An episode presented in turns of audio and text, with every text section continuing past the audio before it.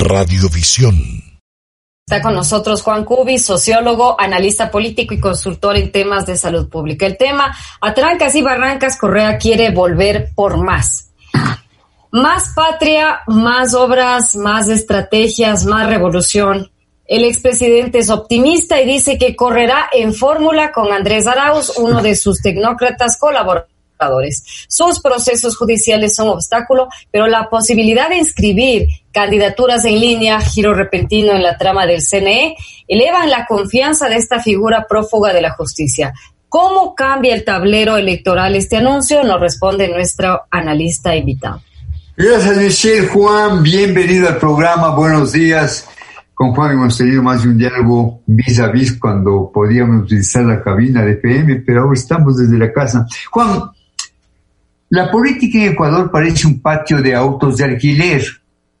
La política en Ecuador parece un patio de autos de alquiler. El correísmo, por ejemplo, hace base en el movimiento compromiso social, pero finalmente el aventón presidencial será consenso democrático mediante la fórmula Andrés Arauz Rafael Correa. ¿Cómo interpreta este danzón electoral, Juan? Y sáqueme de una curiosidad, ¿conoce a don Andrés Arauz? Tenga la bondad. Buenos días. Buenos días, Diego, Michelle, mucho gusto estar aquí como siempre. Una aclaración, le faltó en las consignas que usted señalaba, Michelle, más corrupción, porque a la luz de los hechos hemos confirmado que lo que fue el correato fue una estructura delictiva dedicada al saqueo de los fondos públicos. De manera que no es solamente lo que usted señalaba, más, no sé, más patria, más revolución, también más corrupción, deberían incluirle entre las, las propuestas. Del señor Arauz, para serle franco, eh, Diego, no tengo la más mínima no tengo el menor conocimiento. Por eso me sorprendió. Al comienzo pensé que era una broma. Esas que suelen, eh, que suelen difundirse en las redes sociales. Luego, pues, he leído atentamente un poco el currículum. Entiendo que es un correísta convencido, una persona absolutamente funcional al gobierno anterior. Pero yo, yo más bien veo eso como un globo de ensayo porque realmente no existe todavía en el correísmo una decisión ni siquiera jurídica de cómo participar, porque incluso el tema de la participación eventual del expresidente Correa, de quien yo dudo mucho que quiera presentarse a la vicepresidencia, ni siquiera está claro en qué condiciones lo haría. Yo he leído a distintos abogados, incluso en, su radio usted ha entrevistado a más de un abogado en distintos medios, y no hay claridad sobre qué significaría una eventual candidatura a la vicepresidencia. Entiendo que él tiene que presentarse en el Consejo Nacional Electoral a inscribirla, pero el momento en que él pisa suelo ecuatoriano por cualquier vía será detenido de manera inmediata, porque sobre él pesa ya una orden de detención. Y por otro lado, me parecería terrible en el caso de Correa y de Bucarán, que son casos parecidos en términos de los delitos de corrupción, que puedan aspirar a, un cargo público de importancia como la presidencia o la vicepresidencia, con todas las imputaciones que tienen de por medio. Sería una vergüenza para este país que personajes con, ese, con esos antecedentes de casos de corrupción puedan participar para altas magistraturas en el país. Estamos dialogando con el doctor Juan Cubi, él es sociólogo, analista político y consultor en temas de salud público y un agudo crítico del tema político. Juan, vamos un poquito más allá. ¿En qué medida los cambios de última hora a los reglamentos de inscripción de candidaturas con la posibilidad de inscripción en línea ayudan al binomio correísta, Juan? Mire, eh, yo iría todavía más allá de lo que usted señala, Diego. Creo que se están creando las condiciones para ilegitimar el proceso electoral, el próximo proceso electoral. Y voy a señalar algunos elementos. Tenemos una pandemia que todavía no le hemos podido manejar y que no sabemos cuánto va a durar ni en qué condiciones nos va a dejar como país los próximos meses. Tenemos un Consejo Nacional Electoral que está absolutamente cuestionado por la ciudadanía.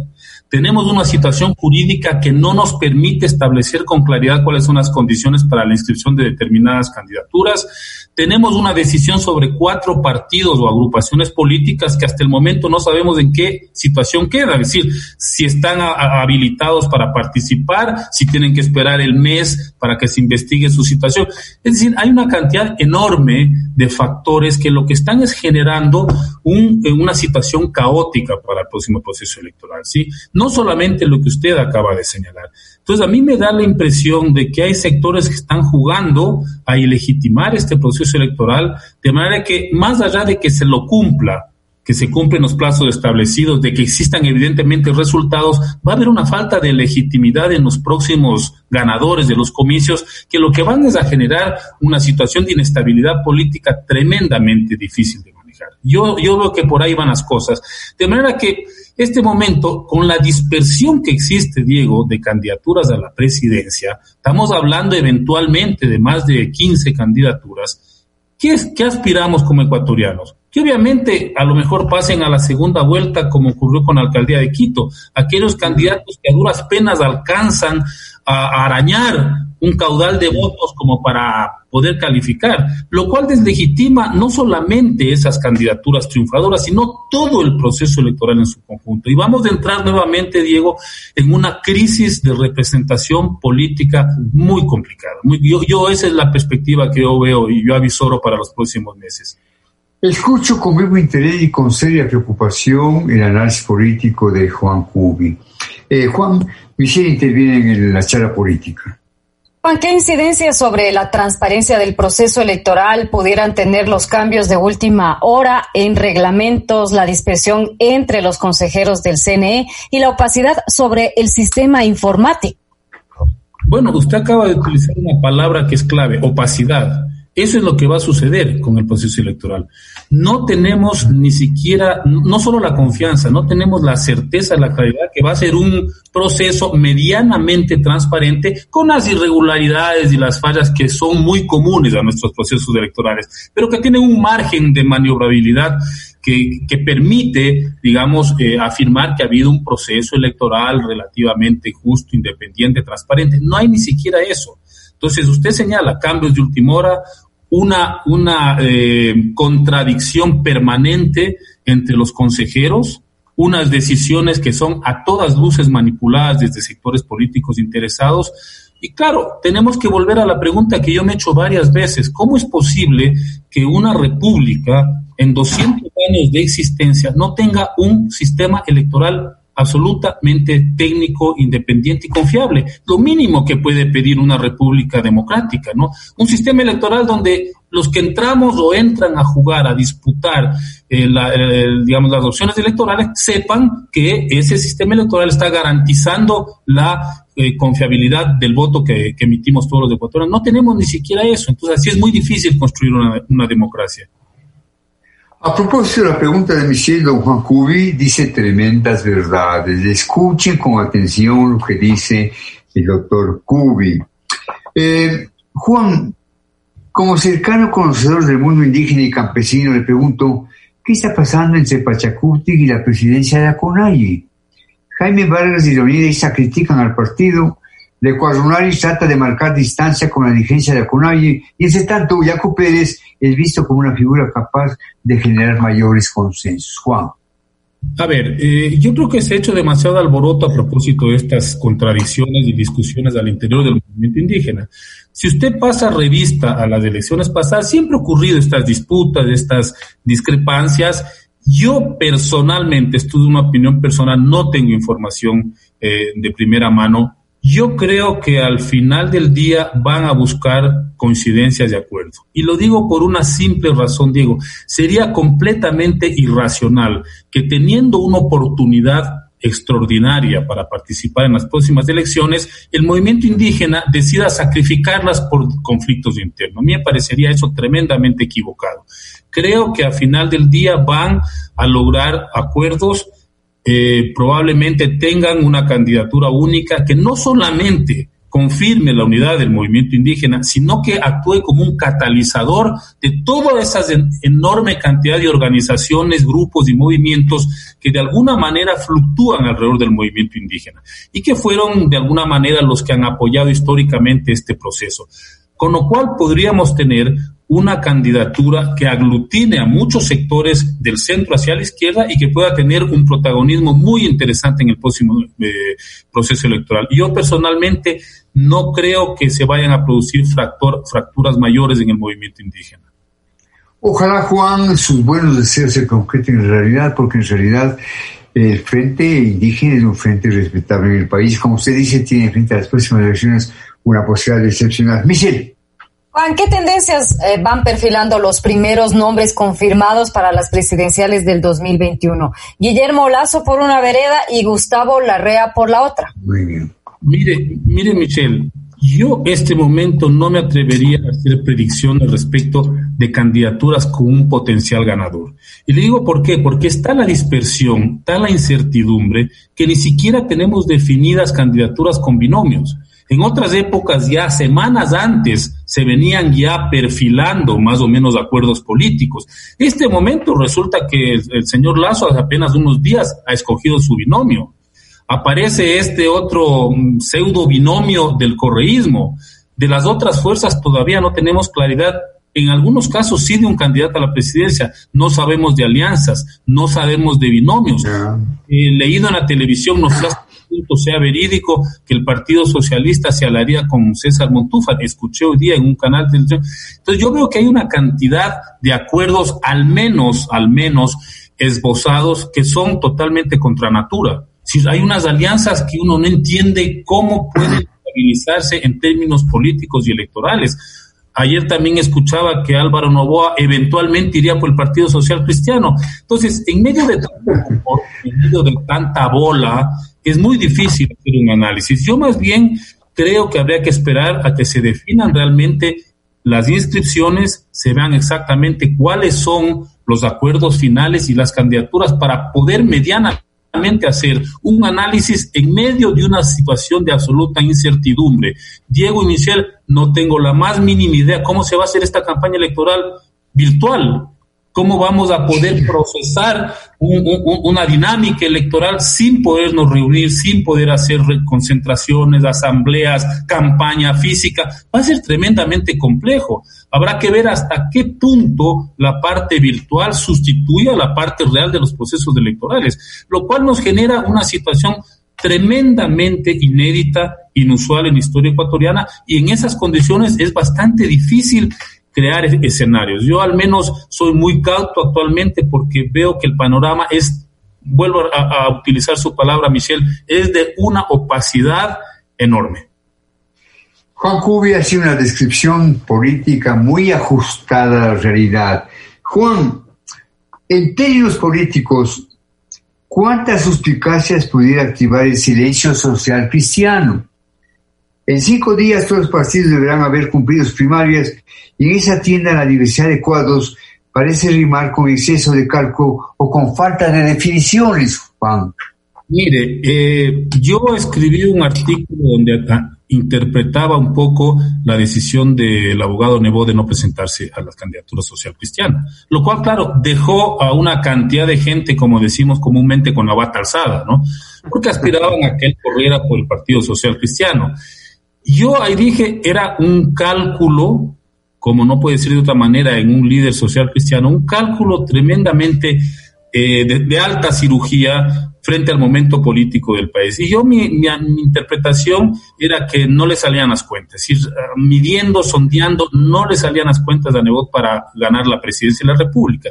Pero al calor de lo que está sucediendo ahora, yo estoy incluso pensando muy, muy suspicazmente en que eh, están previendo que el próximo proceso electoral va a tener tal, tal nivel de caos, de incertidumbre, que probablemente no tenga justificación jugarse por una opción presidencial en esas condiciones, sino más bien buscar otra salida, es decir, esperar a que se decante esta incertidumbre del proceso electoral y ahí entrar a jugar otras lógicas políticas. No me sorprendería que estén calculando eso.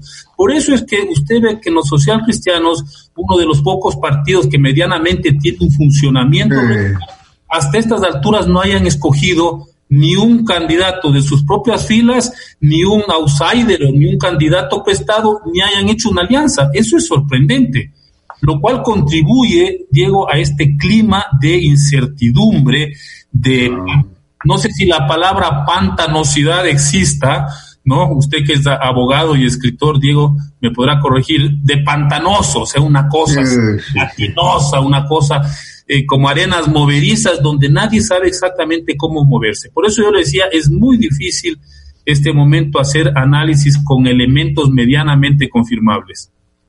A lo único que dice Juan, la política costera en ese momento es una gran ciénega, esa es la verdad, es una gran ciénega, con todos los peligros que eso implica, Juan, ¿no? Sí es. Y sí, y sí. Y Juan, ¿cómo entiende usted la real intención de decenas de personas que quieren sentarse en Carondelet, pero que no tendrán la más remota posibilidad? ¿Cuánto daño puede hacerle al país un nuevo exceso de democracia? Realmente, siempre lo digo, a mí me sorprende. Todo el mundo quiere ser presidente en este país. Yo además de la, de la parte risible de su pregunta, creo que este país hace mucho tiempo entró en lo que yo llamo un delirio de popularidad. Es decir, cualquier persona anónima cree que siendo candidato a cualquier dignidad ya de por sí va a hacerse conocido, va a generar una forma de identidad pública, va a poder ser considerado para alguna función de cualquier tipo, incluso pensarán que a partir de ahí podrán hacer otro tipo de negocios en su vida privada. Entonces, claro, ese delirio de popularidad induce no solamente a lo que usted señala, sino recuerde, recuerde la cantidad de candidatos que hubo en la última elección. Si no me equivoco, fueron 82 mil. ¿Cómo es posible que en un país de 17 millones de habitantes exista 82 mil candidatos para distintas dignidades de elección seccional? Porque no se olvide que ahí estábamos hablando solamente de elecciones seccionales. Entonces, este delirio de popularidad, claro, se convierte más que en una amenaza termina banalizando la política. Eso es lo que está ocurriendo. Banalizan la política. Y en el caso de que estos aventureros logren algún tipo de éxito, lo que hacen es aún más descalifican a la política. Y porque, claro, son personas improvisadas que terminan haciendo lo que ocurre hoy con la Asamblea Nacional. Escuchaba ayer al presidente de la Asamblea que hablaba de 60 asambleístas que eventualmente estarían sujetos de investigación por actos irregulares. ¿Cómo es posible que casi el 50% del poder legislativo tenga sospechas de personas descalificadas. Esas son las consecuencias de ese tipo de práctica.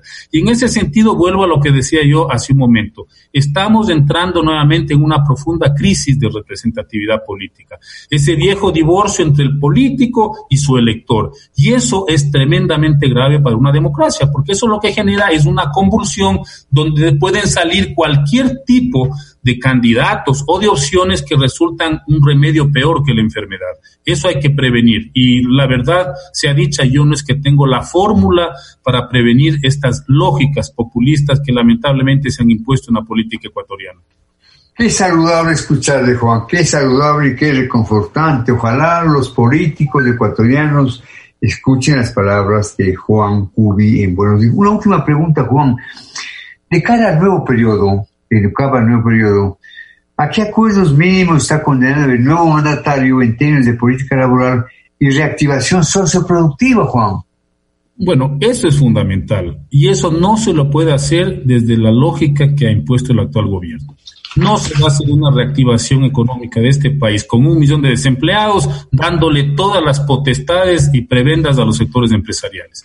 Eso lo único que va a hacer ahondar las injusticias estructurales de este país. Una. Dos, hay puntos de acuerdo que son fundamentales, Diego. Uno, la lucha contra la corrupción. Más allá de que eso pueda ser utilizado como bandera electoral en este momento, es fundamental. Dos, el tema del modelo extractivista.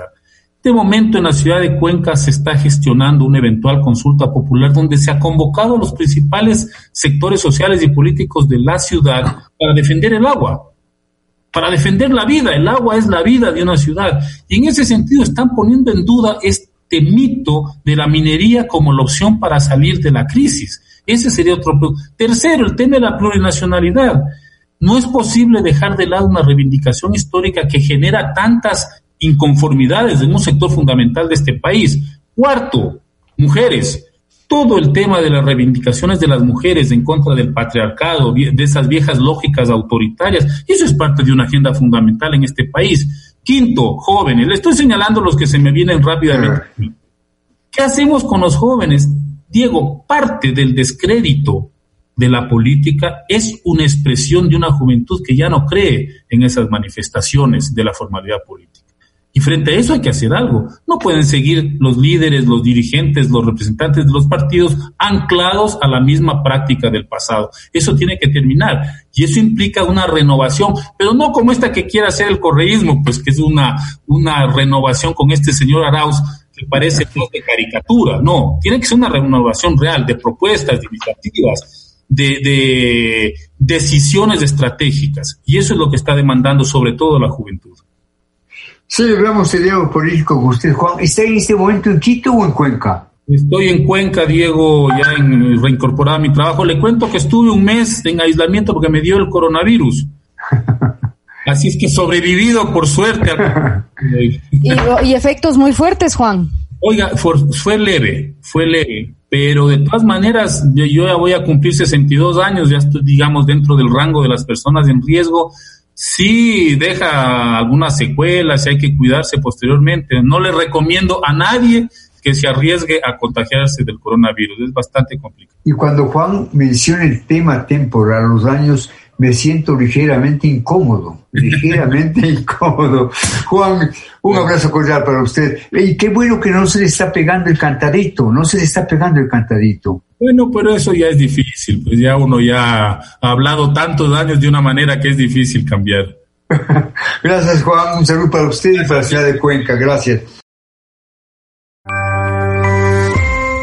Radiovisión